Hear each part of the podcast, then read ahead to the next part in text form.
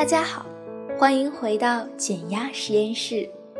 今天我们来聊一聊，人作为一个巨大的矛盾体，是如何在知足与自满之中求得新生的。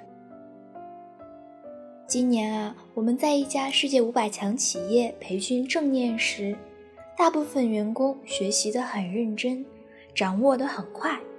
培训完以后，也有很多人过来和我们交流，他们都说想要在办公室里更多的练习正念，帮助他们更好的工作。但是其中一位员工的态度却完全不同。当周围没有人的时候，他走过来和我交谈。他说：“我觉得练习正念让我有种臣服的感觉。”感觉正念并不能激励人，相反，正念让我感到很害怕。我问他：“你为什么会这么想呢？”他说：“一直以来，我从来没有对于我的生活感到满足过。但是通过你这三个小时的培训练习后，其实我感觉很好。但我担心的是，如果我持续练习正念，我就会变得十分知足，这样就会丧失我的斗志，感到自满自足。如果我感觉很满足的话，那还有什么能驱使我成功呢？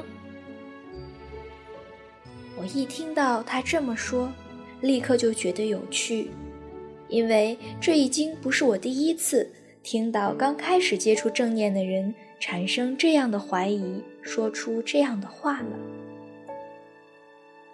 在这个信息爆炸、生活节奏飞快的时代，知识的更迭速度加快，活到老学到老，早就是我们必须身体践行的真理。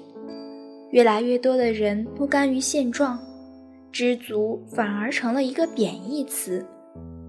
人们害怕知足，因为害怕知足而使自己变得自满，不再上进，被时代抛弃。但是，我觉得大家混淆了这两者的概念。知足并不代表着你不再需要成长进步了。真正的知足意味着你清楚你是谁，你知道你的价值远远大于你所获得的成就，或者重要于你完成的任务。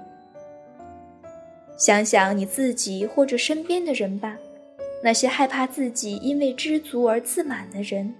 时常把自我价值和自己所得到的爱归因为他们本身所取得的成就，因为他们去达到这些目标的行动，大多数都是受恐惧、焦虑以及自己欲望的驱动。这并不是说我们不应该受到成功的欲望的驱使，实际上，生活中的不满足感。是一个必备的强大驱动力，它的确能够激励我们达到某种高度。我也肯定，在你们个人的成长或者事业发展的某个转折点上，每个人都经历过这样不满足的时期。你也许会很痛苦、不舒服、很迷茫，老感觉你应该多做些什么。但是，这里有至关重要的两点，你可一定要记住呀。首先，你是可以对自己的生活感到十分的知足，同时也可以有不满足感。比如，你可以有很好的人际关系，知道你是谁，甚至你明白自己的人生目标和意义。但是你还是会对于生活想要更多的东西，依然感觉你需要成长和进步。同时，就算你有这些不满足感，也并不代表你不知足。遗憾的是，很多人不知道生活的真正意义。没有成功的话，他们就不知道自己是谁，于是生活就变成了疲劳的悲剧。为了使自己感觉好受，或者为了觉得自己有价值，他们迫切的需要这样的成功。这可真是有毒的观念啊！所以我和那位员工聊了聊，正念让我们去深挖，开发出我们内心深处的知足感，这样我们才能与别人建立更好的连接。通过发自内心的富足感，使我们明白生活的意义。毕竟，我从来没有遇到一个人因为练习正念而失去自己的目标。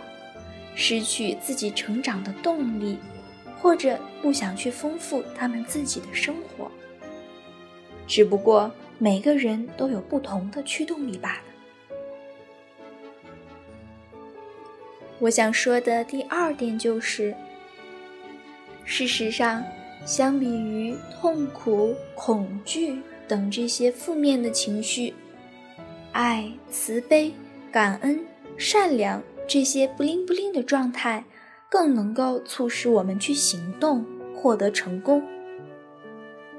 一些伟大的时代领袖就是这样的，比如特蕾莎修女、曼德拉、甘地等等，他们都有大爱和慈悲，正是这种巨大的动力，使得他们取得成功。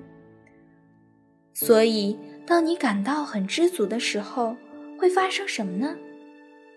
这时，你的驱动力和动机因素都会改变，你的生活也会发生改变。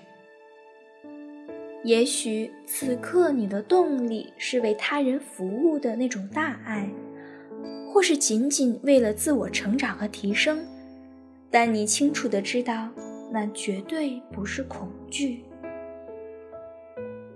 现在。你能看到他们之间的差异吗？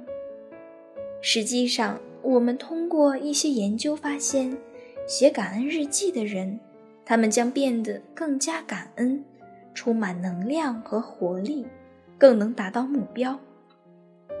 因为感恩之情与一个人更高层次的健康幸福有关，知足的人反而更容易达到他们的目标。所以，假如你生性欢脱，却又怕自己快乐满足而丧失生活的斗志，快打消这个念头吧。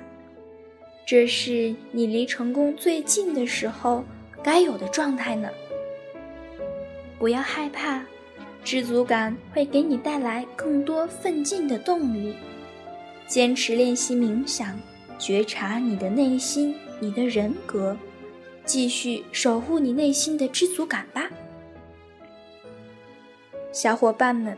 我们的 Now 初衷也是为了让所有的人发现自己身上本来的美好。